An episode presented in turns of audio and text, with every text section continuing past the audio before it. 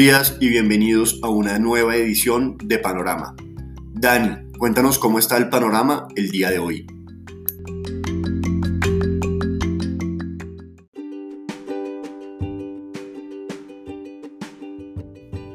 Muy buenos días, Nico. Panorama nuevamente indeciso en el arranque, pero estamos viendo que durante la jornada los movimientos son más grandes. De hecho, con tendencia un poco a la baja durante las últimas jornadas.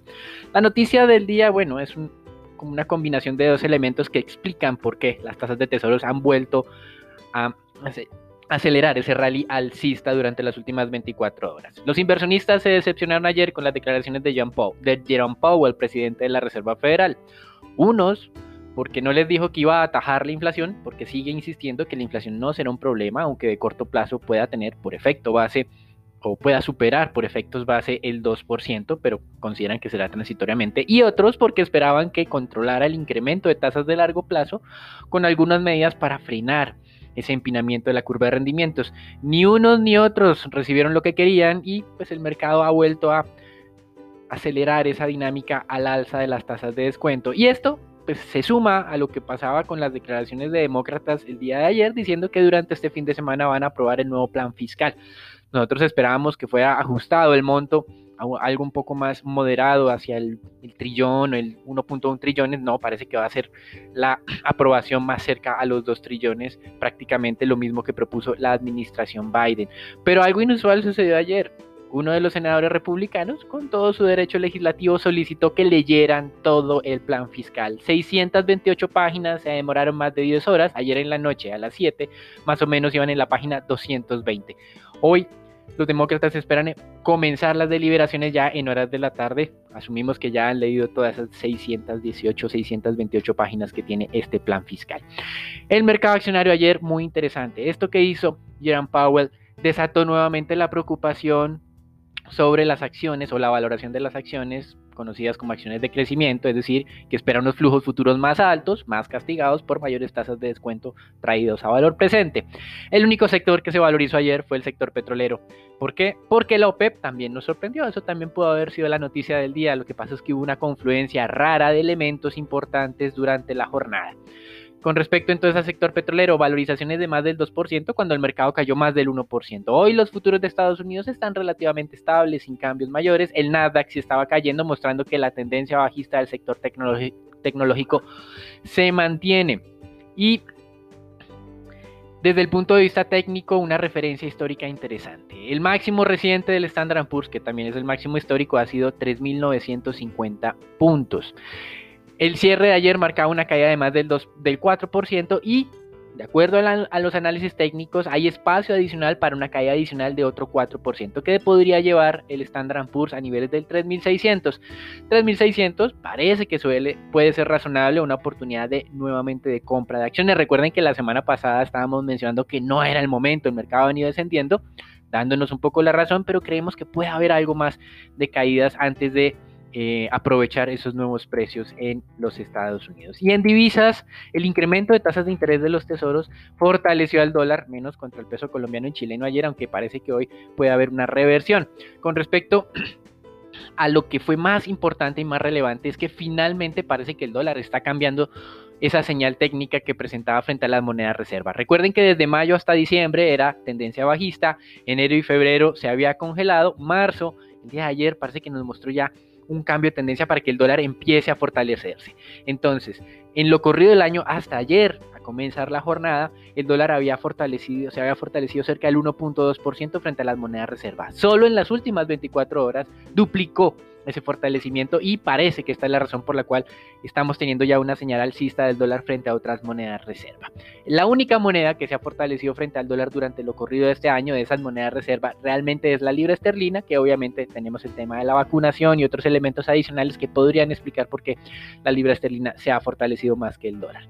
Y en América Latina, recuerden que también teníamos una tendencia bajista, pero el 27 de enero nos mostró una señal de cambio de tendencia de las monedas de América Latina. Ya no se estaban fortaleciendo, se estaban debilitando.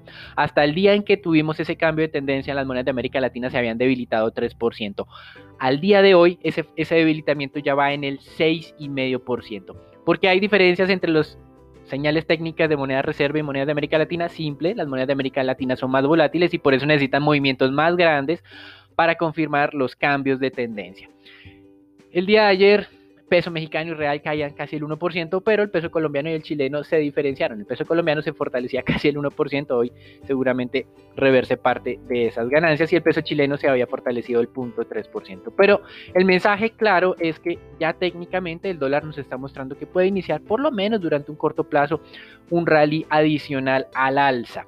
Con respecto a materias primas, la sorpresa, la segunda sorpresa del día de ayer, que pudo haber sido también la noticia de hoy, tiene que ver con que la OPEP decidió no incrementar su producción. Eso sí, aceptó que Rusia y, Kazajistán incrementaran en 150 mil barriles, es decir, Rusia se salió con la suya, pero el resto del grupo, los países petroleros, decidieron no incrementar la producción. El mercado venía anticipando que la OPEP lo iba a hacer en 500 mil barriles. Esto entonces fue un mensaje muy alcista y más alcista aún fue la decisión de Arabia Saudita de no reversar unilateralmente, pues su recorte unilateral de un millón de barriles implementado a partir del primero de febrero. Esto hizo que Goldman Sachs, que era ya el más optimista de mercado, fuera aún más optimista.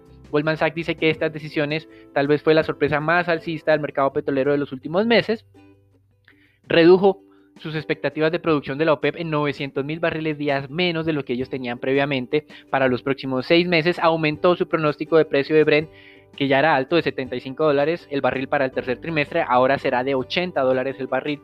Así que muy alcista en términos generales las, los anuncios del día de ayer. El Brent se ha valorizado en los últimos tres días 9%, el WTI, WTI también, estamos nuevamente en niveles que no veíamos desde finales de 2019, comienzos de 2020, es decir, antes de que tuviéramos todos estos problemas de la pandemia, el Brent ya alcanzó esos niveles, WTI también, es decir, es en conjunto con el Standard Poor's 500 uno de esos indicadores globales que ya están en niveles prepandemia, aunque no hemos superado la pandemia, faltan muchos trimestres, el mercado se está anticipando a eso. Y en renta fija, pues lo que mencionábamos, dejó el presidente de la Fed con los crespos hecho a varios eh, inversionistas, ya sea de un lado o del otro, las tasas han retornado a ese rally alcista a niveles del 1.55 esta madrugada, ahorita 1.57 preocupación sobre el mercado accionario seguramente lo vamos a tener más presiones eh, adicionales. Algunos evitarán las caídas del, mercado accionario porque dirán son oportunidades de compra. Nosotros creemos que todavía no es el momento. Sabemos que la recuperación se está acelerando, pero hay que esperar un poco más. Y lo que eh, podría generar algo de preocupación es que 50 puntos básicos no hicieron que la Reserva Federal modificara su mensaje. ING, como lo mencionábamos ayer, reforzó su mensaje y dice vamos a llegar al 2% antes de cerrar este año 2020. Ese 2% son otros 50 básicos más de incremento o de empinamiento de la curva de rendimientos y veremos si la Fed esto si lo mueve o no. Recuerden que el Banco Central de Australia ya tomó acciones, el Banco Central Europeo a través de su economista intentó desde el punto de vista de la psicología frenar la tendencia y pues eh, de alguna manera esto será lo que seguirá eh, generando la tendencia de los mercados en las próximas jornadas. ¿Qué va a pasar con los tesoros? ¿Cómo afecta las acciones? ¿Cómo afecta el fortalecimiento del dólar? Y por el momento el petróleo ausente de toda esta dinámica eh, de corrección de los activos riesgosos por la decisión adoptada por la OPEP. El mercado parece que tenía razón, lo estuvo describiendo perfectamente. Eh, nosotros pensábamos que tenía razones para corregir, no lo hizo y la OPEP efectivamente refrendó esas expectativas. Desde el punto de vista de indicadores económicos, ayer Estados Unidos continuó recibiendo cifras positivas. Eh, desde el punto de vista de órdenes a fábricas, crecieron 2.6% solo en el mes de enero. Las órdenes de bienes durables confirmaron crecimiento del 3.4%, así que esto es muy, muy relevante. Y toda la atención de hoy iba a estar centrada en las cifras del mercado laboral en los Estados Unidos. Esos indicadores recuerden que por un lado venían positivos, las nuevas solicitudes de subsidios del desempleo cayendo, pero el día miércoles tuvimos un mal dato de generación de empleo API.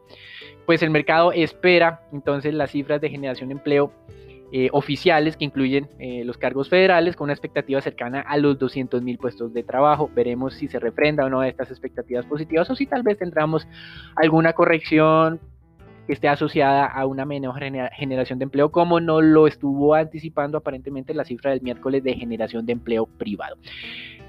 Otros elementos relevantes. China anunció su meta formal de crecimiento para este año, una meta muy vaga, por encima del 6%. El mercado cree que va a crecer más del 8%, así que no fue un anuncio importante. Y el Reino Unido confirmó hoy lo que se sabe desde hace unos 3, 4 años y es el desmonte de la tasa LIBOR como tasa de referencia. A partir del 1 de enero del 2022 dejará de publicar tasas de referencia LIBOR para las siguientes monedas. Para el euro, para el yen, la libra esterlina y el franco suizo. Y para el dólar dejará de publicar la tasa LIBOR también a partir de esa fecha, pero para el plazo de 1 a 2 semanas. Los plazos de 1, 3, 6 y 12 meses continuarán siendo publicados hasta junio del 2023. Recuerden que cada una de las economías viene implementando y adelantándose a este desmonte de la tasa LIBOR como referencia. En Estados Unidos tiene una tasa de referencia nueva, la SOFR. Ya JP Morgan ha venido haciendo emisiones desde el año 2019 con base en esa nueva tasa. En Europa es otra tasa que es la eh, tasa de corto plazo European Short Term Rate. En Reino Unido tenemos la tasa Sonia, en Japón Tonar, en Suiza Saron. Así que se va a complicar el tema de los análisis porque antes hablábamos siempre de LIBOR, EURLIBOR o lo que tuviera que ver con LIBOR. Ahora cada mercado va a tener una forma de construir sus propias tasas de referencia de mercado. Hasta aquí el reporte internacional. Recuerden, un mercado accionario un poco inestable, con preocupaciones por incremento en tasas de descuento. Dólar ya no solamente confirmó cambio de tendencia frente a monedas de América Latina, sino parece que también frente a moneda de reserva, petróleo ausente de todo por esas sorpresas que nos dio la OPEP el día de ayer, sin recortar eh, más bien sin aumentar su producción, aunque le permitió a, Rusia que se saliera con la, silla, con la suya. Y en renta fija continuamos con los problemas de la presión alcista en tasas de interés. Los dejamos con Daniela, Raúl, Nicolás y Marcela para que nos cuenten qué está ocurriendo en Colombia. El Ministerio de Hacienda presentó ayer el plan fiscal, así que esa va a ser la noticia del país para el día de hoy.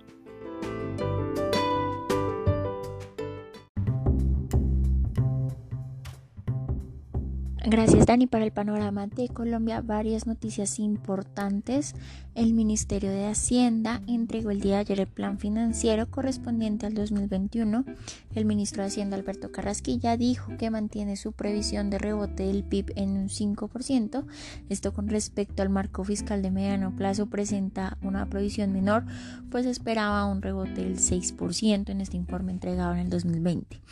El ministro aseguró que si bien Colombia va a seguir enfrentándose al reto de financiar deuda y la atención a la población más vulnerable por cuenta de la crisis de la pandemia, habrá mejores ingresos en el recaudo tributario.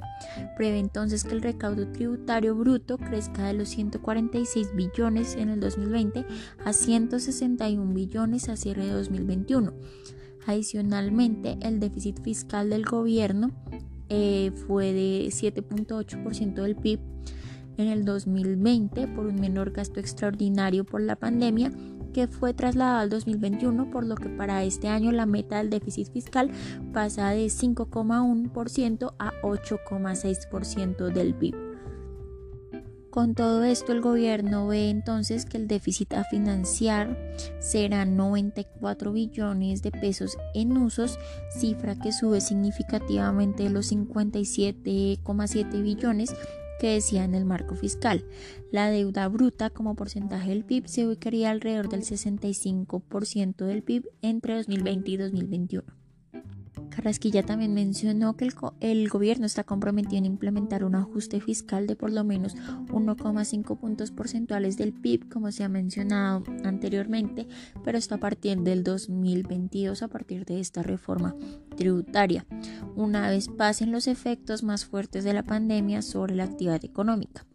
Finalmente, con respecto a posibles nuevas enajenaciones, de momento no se mencionaron nuevos planes en ese sentido, y el ministro sí mencionó que las energías están puestas para sacar adelante el negocio con ISA y Ecopetrol.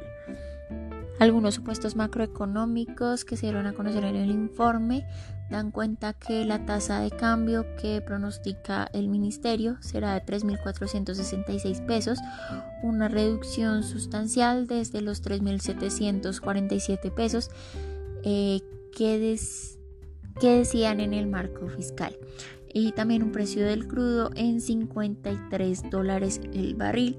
El gobierno estima una inflación menor pasando del 3% al 2,4%, incluso debajo de la meta que tiene el Banco de la República.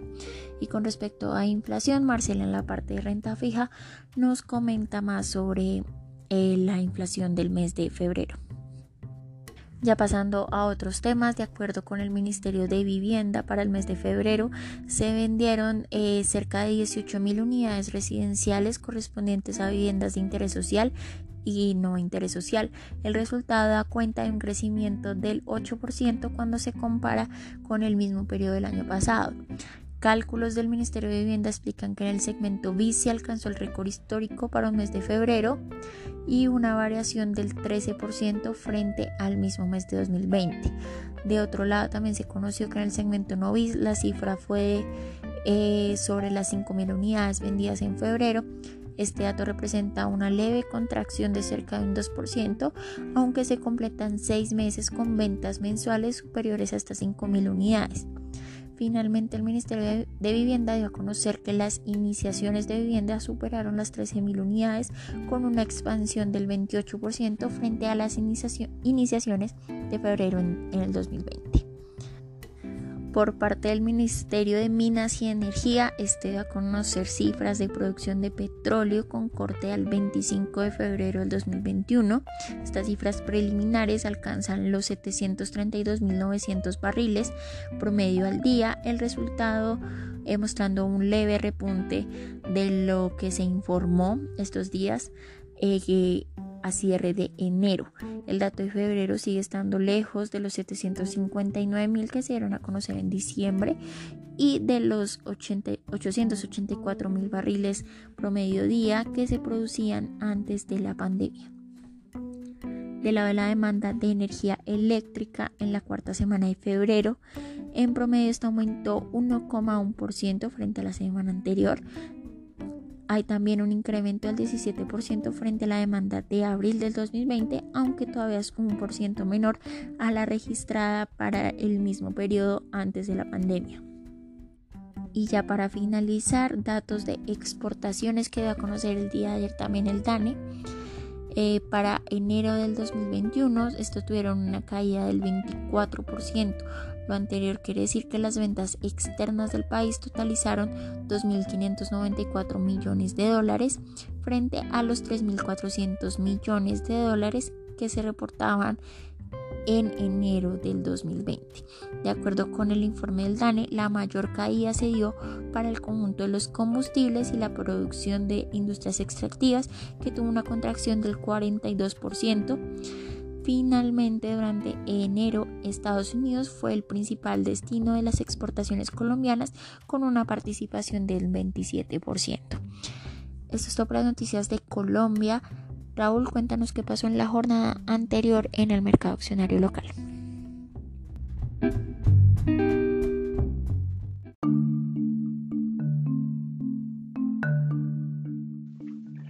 Muchas gracias Dani por parte del mercado accionario local. El Colcap en la jornada del día de ayer registró eh, leves desvalorizaciones afectado principalmente por un incremento parcial de la versión a riesgo y luego de confirmar 2.350 puntos se profundizaron un poco más las desvalorizaciones.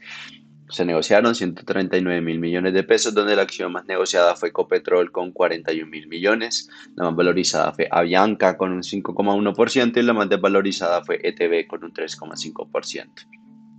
Por el lado de noticias, Minores informa la firma del acuerdo para la compra por parte de unas subsidiarias EMCO Nicaragua del 10% de las acciones de Besimisa, una planta dedicada al procesamiento de mineral proveniente de la minería artesanal ubicada en Nicaragua. La compra de esas acciones constituirá una inversión directa de cerca de 1,3 millones de dólares. Desde el punto de vista técnico, la acción de Copetrol no logró recuperar los 2.300 pesos a pesar de las relevantes ganancias en los precios del crudo, el cual llegó a ganar hasta un 5% limitado por el bajo apetito por el mercado y el descuento en cuanto a la posible dilución de los accionistas minoritarios ante la transacción de ISA. Consideramos que el espacio para seguir ganando valor empieza a verse limitado, cerca de los 2.400 pesos puede ser un techo sobre la acción, donde eh, cabe recordar que consideramos que eh, vemos algo de toma de utilidad en la medida que nos acerquemos a 2.400 pesos.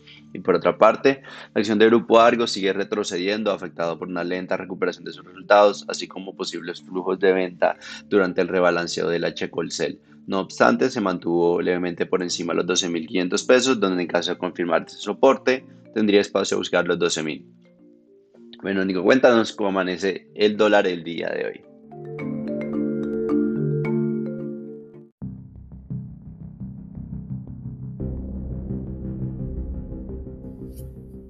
Buenos días Raúl, muchas gracias. Soy Nicolás de Francisco y vamos a hablar del dólar. Antes de comenzar, queríamos contarles a todos nuestros oyentes que en los premios entregados ayer por la Bolsa de Valores de Colombia para las áreas de investigaciones económicas, fuimos galardonados como ganadores oro en la categoría pronósticos puntuales de TRM. En la jornada de ayer el precio de apertura fue de 3.666 pesos por dólar con un volumen transado de 1.417 millones de dólares. Durante la jornada el dólar tuvo una tendencia a la baja hasta ubicarse en el cierre en los 3.646 pesos con 40 centavos, donde el peso colombiano se valorizó en 19 pesos con 60 centavos por dólar. Durante la jornada el precio medio fue de 3.648 pesos con 87 centavos. Para el día de hoy esperamos soportes entre los 3.630 y 3.620 pesos y resistencias entre los 3.660 y 3.670 pesos. Los dejo con Marcela para los temas de renta fija.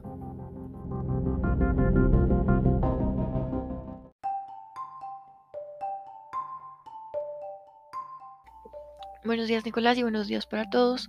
Luego de las declaraciones por parte del presidente de la Fed de Estados Unidos, Jerome Powell, la curva tasa fija corrigió parte de la valorización que había presentado durante el día, siguiendo con la revaluación del peso colombiano y la demanda de inversionistas extranjeros. La curva tasa fija cerró con una valorización de 2,57 puntos básicos en promedio. Por su parte, la curva TSUR se desvalorizó en 5,5 puntos básicos, ya que el mercado retomó la liquidez por parte de algunas referencias que no se habían transado y se ajustaron sus retornos a los últimos movimientos de las curvas.